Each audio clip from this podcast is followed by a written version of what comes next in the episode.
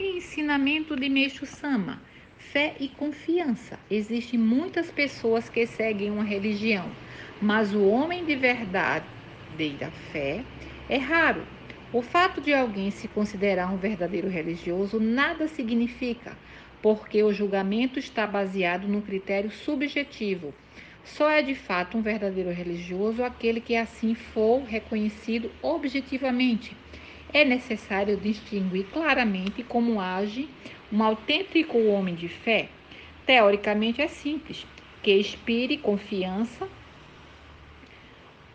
nos que convivem com ele, que todos confiem nas suas palavras, que no contato com as pessoas elas sintam que só lhes advirá o bem, porque ele é uma pessoa excelente Obter tal confiança não é difícil. O essencial é não mentir e favorecer primeiramente o próximo, deixando os interesses pessoais relegados a segundo plano.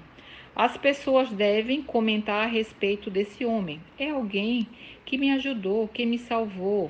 É pessoa muito bondosa. Seria um grande prazer tê-lo como amigo. É uma criatura muito agradável. Tal indivíduo certamente terá o respeito e a estima de todos, o que é muito compreensível.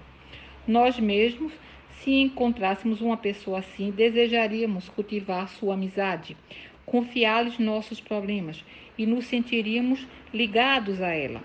Essa dedicação, entretanto, não pode ter caráter passageiro. Exemplifiquemos como um arroz. Quem se habitua com ele, a cada dia o acha mais saboroso. O homem de verdadeira fé pode ser comparado ao arroz. No mundo predominam pessoas que contrariam tudo, o que acabamos de dizer. Suas ações comprometedoras levam-nos a perder a confiança do próximo. Sem isto as preocupe. Mentem de tal forma que podem ser desmascaradas a qualquer momento, embora possuam boas qualidades, suscitam desconfiança e se desvalorizam aos olhos dos, dos outros. Mentir um grande tolice. Basta uma pequena mentira para se ficar desacreditado. Se investigarmos por que certas pessoas não melhoram de situação, embora sejam esforçadas e assíduas no trabalho, veremos que elas não merecem crédito devido às suas mentiras. A confiança é realmente um tesouro quem a merece jamais passará por dificuldades monetárias, pois todos sentirão prazer em lhe fazer empréstimos. Estou me referindo à confiança entre os homens, mas obter a confiança de Deus é algo de valor inestimável. Se a conseguirmos, tudo correrá bem e teremos uma vida repleta de alegria.